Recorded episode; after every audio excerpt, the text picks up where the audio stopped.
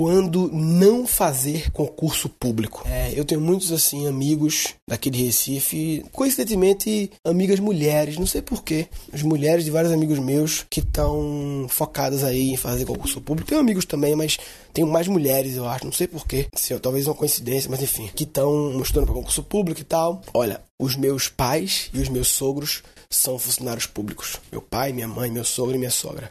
Obviamente que eu não tenho nada contra o serviço público, eu não tenho essa. É, existe um preconceito que, ah, serviço público é moleza. Eu sei que não é moleza, eu sei que. Quer dizer, tem alguns moleza, mas tem outros que não são. Tem muito profissional bom. Mas o que eu quero falar é o seguinte: eu, eu não sou contra fazer concurso público. Eu apenas quero dizer, falar sobre as situações as situações na qual eu acho que não se deve fazer concurso público. Há situações específicas. Não quer dizer que todas não se deve fazer, tá? Por favor, pessoal, sem, sem, ai, você não sabe de nada, porque não sei o que. Enfim, eu vou dizer a minha opinião sobre o que eu acho do concurso público. O concurso público é o seguinte: a grande pergunta que você tem que fazer sobre o concurso público, você que está pensando em fazer, que está estudando, é qual é o seu why? Qual é o seu porquê? Qual é a razão pelo qual você optou por isso? Porque o seu why vai direcionar se você realmente deve fazer ou não deve algumas pessoas estão fazendo pelo motivo errado. E aí eu acho que elas não deveriam fazer. Eu tenho amigos meus que, por exemplo, Vitor, um amigo meu, que ele, porra, ele quer ser procurador, Vitor Turto, irmão de André, ele quer ser procurador da República, sei lá, porque ele porra, ele acha do caralho, negócio de tributário, não sei o que, direito tributário, e acho que é isso, esse cargo tem a ver com direito tributário, sei lá. E ele acha que quer entender melhor como é que é e tentar otimizar isso aí. Ele tem, ele tem um why, um motivo poderoso, ele tem uma, uma vontade de fazer parte disso. Para ele é quase uma missão, ele quer fazer parte, ele tem tesão no assunto, tem tesão no trabalho, ele quer colaborar. E isso é poderosíssimo. Eu tenho outros exemplos aí de amigos que sonham e ah, eu quero ser delegado, porque eu foda ser delegado, eu quero ser juiz, eu quero ser promotor, quero ser procurador. Pessoas que sonham com várias profissões. Eu já teve um cara que eu conheci que ele queria trabalhar no TSE, ele gosta de eleições, ele quer trabalhar no Tribunal é, Eleitoral, no TRE, no Regional, no Superior, sei lá, coisas de eleição. Ele gosta desse negócio, ele acha que cara, cara, a pessoa tem o seu tesão. E eu acho que quando você tá no concurso público, porque você vê ali na frente uma profissão, uma carreira que faz sentido para você, que está alinhada com o seu propósito, com o que você quer. Isso é lindo e você tem que fazer, estudar para concurso mesmo e ter que passar. Espero que passe e o Brasil vai ser melhor por causa de você. Os casos em que eu acho que não deve fazer concurso público. Primeiro, as pessoas que falam que querem fazer pela estabilidade. É lógico que o cara que quer ser procurador, promotor, ele também acha interessante a estabilidade. Mas quando a pessoa está fazendo só pela estabilidade, é um grande erro. Estabilidade financeira é um grande erro. E veja só, eu não estou falando isso porque agora está essa crise aí, porque hoje em dia essa estabilidade é até questionável, né? Será mesmo que é uma estabilidade em função de tudo que está acontecendo com o governo aí, vários governos atrasando? Mas não é nesse o ponto, tá? Independente de crise, se não tivesse nenhum tipo de crise e se os governos não tivessem quebrados, mesmo que não tivesse assim, é um erro ir pela estabilidade. Sabe por quê? Porque eu conheço pessoas, e, e aí o pessoal que vai pela estabilidade usa como critério. Tá, tá fazendo concurso pra quê? Ah, aí eles usam como critério o valor. Eles escolhem a carreira deles pelo valor. Ah, não, eu tô querendo um de 8 a, a 12 mil nessa faixa, é o que eu quero, não sei o quê. Cara, tem que lembrar que essa decisão é a decisão que vai impactar toda a sua vida, os seus próximos 30, 35, 40 anos, a tendência é ter alguma reforma previdenciária aí, e em função do aumento do tempo de vida das pessoas, as pessoas vão ter que trabalhar mais e contribuir mais. Até porque um cara hoje em dia com 60 anos não tem que se aposentar. É ridículo se aposentar com 60 anos, entendeu? Tem muito que colaborar ainda e tal. Então, é, meu pai se aposentou acho que antes disso, 50 e tantos ainda, não sei. Então, assim,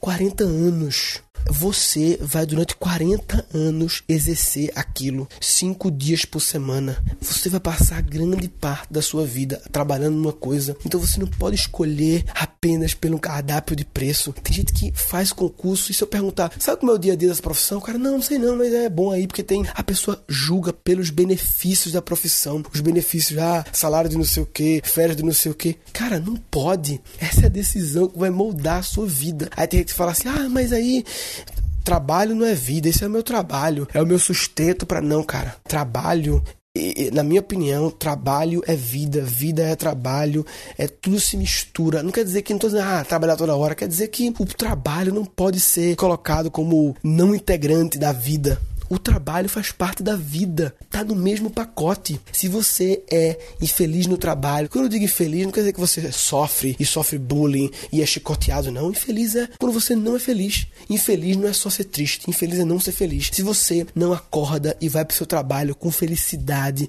com tesão, claro, tem dias mais difíceis, tem dias mais complicados, tem dias nem todo dia, mas se você não tem o mínimo tesão naquilo e você sente que tá contribuindo para algo relevante, tem que ter um motivo para acordar, velho motivo para você acordar todo dia. E não pode ser apenas ir lá, cumprir essa tabela durante cinco dias pra no final de semana ser feliz, entendeu? No final de semana inteiro não, porque chega no domingo à noite já começa a tristeza, né? Não pode. Então, eu acho que para quem tá fazendo concurso, tem que refletir sobre isso. Quem está estudando para concurso, refletir de por que eu estou fazendo. É simplesmente por causa, ou eu realmente quero essa vida. As pessoas muitas vezes não sabem qual é a rotina do cargo para qual elas estão estudando. E aí, só para não ficar chato demais, de ficar reclamando, não sei o que, eu vou dizer uma parte que eu acho que eu admiro profundamente nas pessoas que estão estudando para concurso. É o foco delas. É incrível a capacidade que elas têm de focar. As pessoas, quando entram no modo concurseiro, eu acho incrível esse modo obsessivo. Eu me lembro Paulo, amigo meu, Paulo Brandão, que hoje em dia ele é procurador. É, tem procurador, nunca entendo. Tem procurador geral da República, procurador da União. Ele é um procurador, ele trabalha em autarquia, em, trabalha na agência de energia, sei lá. E ele. Eu me lembro quando ele estudou pro concurso, que uma vez eu chamei ele, ele era, ele era um dos meus cinco melhores amigos aí. Eu chamei ele pro aniversário de um grande amigo nosso também. E ele falou: Não vou, não, tô estudando. Aí eu falei: Porra, Paulo, frescura, caralho, vamos nessa. Ele falou: Não, tô estudando aí e tal. Eu não vou, não, tá? Eu vou focar aqui, mas pode ter certeza que eu vou comparecer em muitos outros aniversários depois, entendeu? E eu fiquei aquele caralho, isso é foco, né? Foco é abdicar. Não existe foco sem abdicar de alguma coisa. Você tem que escolher focar é escolher, e escolher é perder. Escolher é deixar de fazer alguma coisa para focar nisso aí. Não existe foco sem perder algo. Porque pra focar você quer eliminar alguma coisa para ficar só com o seu foco. E ele tava focado nisso, focado obsessivamente, estudando 10 horas por dia, de segunda a sábado, durante dois anos. Caralho, é muita capacidade de focar. E eu acho que essa capacidade de focar é uma, um poder incrível que você, concurseiro, que tá nesse modo concurseiro, mas que tá fazendo concurso pelo why errado, pelo motivo errado. Se você. Eu vou te falar uma coisa, cara, escuta. Se você pegar esse seu mesmo modo concurseiro, essa sua mesma capacidade de focar e canalizar para qualquer outra coisa, você vai ter mais sucesso profissional, mais realização pessoal e mais felicidade e mais dinheiro em menos tempo. Essa é a minha opinião. Agora, tem que ser esse mesmo foco aí, papai. Porque é engraçado que parece que as pessoas, quando você fala assim, não, eu não vou não na festa, não, tô estudando pra concurso aqui. Parece que as pessoas meio que aceitam mais. Você fala assim, não, não, não, eu não vou não pra festa, que tô aqui estudando. Estudando pra quê, pô? Não tô estudando aqui, eu quero me especializar no assunto, é, qualquer assunto, quero me especializar no assunto é, manutenção de bicicletas, né? Porque eu sou, eu sou apaixonado por bicicleta, é meu hobby, eu acho foda, eu acho que é um mercado crescente, eu tô querendo montar um novo método de consertar bicicletas para criar uma espécie de drive-thru que a pessoa passa e dá um check-up na bicicleta. Então eu amo isso, queria muito, então eu tô estudando nisso. O que é que o amigo vai dizer? Porra nenhuma, caralho. Porra, depois de ver isso, vamos pra festa e tal. Se você faz assunto pra concurso, aí as pessoas parecem que respeitam um pouco mais. Mas se foda as pessoas. Foda. Se o problema foi esse, foda. Fala, não, eu não vou. Eu vou passar aqui dois anos estudando bicicletas, a engrenagem da bicicleta, porque eu, eu quero criar. Eu inventei agora a bicicleta, não sei porquê, tá? Pessoal falando qualquer. É, é eu falei bicicleta só pra mostrar que é possível ganhar dinheiro com qualquer coisa, inclusive com seus hobbies, vários hobbies que você tem, que você tem uma crença limitante de que tipo, ah, isso não dá dinheiro, é só hobby. Esse hobby pode virar, nem sempre é bom um hobby virar trabalho, né? Porque todo trabalho tem a parte de roer o osso, né? Mas assim, todo hobby é possível virar uma carreira. Tem que analisar se você quer mesmo, né? Mas se você canalizar, entrar nesse modo concurseiro, direcionado para qualquer assunto e passar durante dois anos focado naquele assunto, estudando e aprendendo, é, e não é estudando, estudando da melhor forma possível, não é simplesmente entrar em qualquer curso, estudando, indo nos melhores cursos, sei lá, estagiando e vivendo aquilo ali durante dois anos. Aí você pensa, ah, mas eu tenho que sobreviver. E como é que você sobrevive estudando? Do mesmo jeito que você sobrevive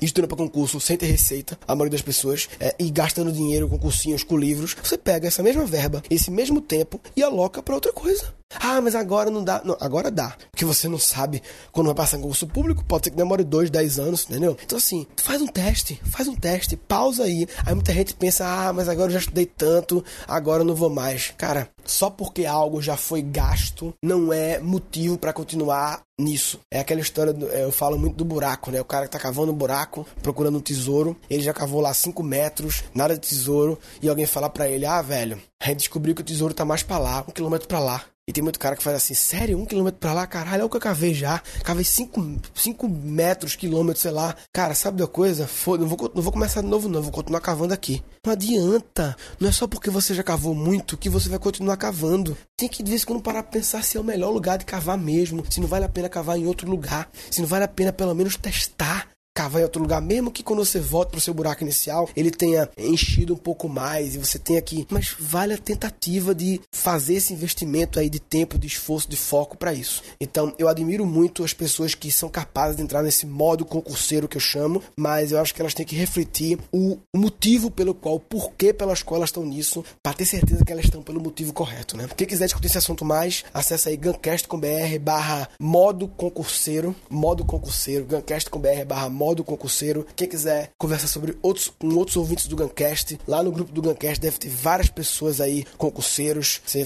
fizer um post lá perguntando, vai aparecer uma galera de repente, é uma galera legal de se conhecer, uma galera que é concurseiro, mas que tá antenado aí em criatividade, inovação, em empreendedorismo, nas coisas do Guncast. Então, são pessoas interessantes para conhecer. Acho que essa cara do grupo do Guncast é essa, é é ser um ponto de encontro de pessoas que têm algum interesse em comum, interesse de fazer diferente, de inovar, de pirar, sabe, de sair da mesmice e aí você pode criar grandes conexões lá. E conexões são poderosas, né? É, resumindo esse episódio, se você está fazendo concurso público pelo motivo errado e mais, se você não está usando o poder do modo concurseiro que você tem, a capacidade que você tem de entrar no modo concurseiro, se você não está usando isso para canalizar para a sua paixão de verdade, você está muito de brincadeira na tomateira.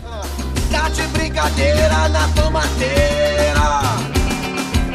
Tá de brincadeira na tomateira. Ah. Nesse episódio foram capturados oito insights. Qual é o seu why? Qual é o seu porquê? Porque o seu why vai direcionar se você realmente deve fazer ou não deve. Mas quando a pessoa está fazendo só pela estabilidade, é um grande erro. Estabilidade financeira é um grande erro. Então você não pode escolher apenas pelo cardápio de preço. Tem gente que faz concurso e se eu perguntar, sabe como é o dia a dia dessa profissão? O cara, não, não sei não, mas é bom aí. O trabalho não pode ser colocado como não integrante da vida. O trabalho faz parte da vida. Tem que ter um motivo para acordar, velho. Um motivo para você acordar todo dia. Isso que eu acho que eu admiro profundamente nas pessoas que estão estudando para concurso. É o foco delas. Foco é abdicar. Não existe foco sem abdicar de alguma coisa. Se você pegar esse seu mesmo modo concurseiro e canalizar para qualquer outra coisa, você vai ter mais sucesso profissional, mais realização pessoal e mais felicidade e mais dinheiro em menos tempo. Só porque algo já foi gasto não é motivo para continuar nisso. Falou, papai.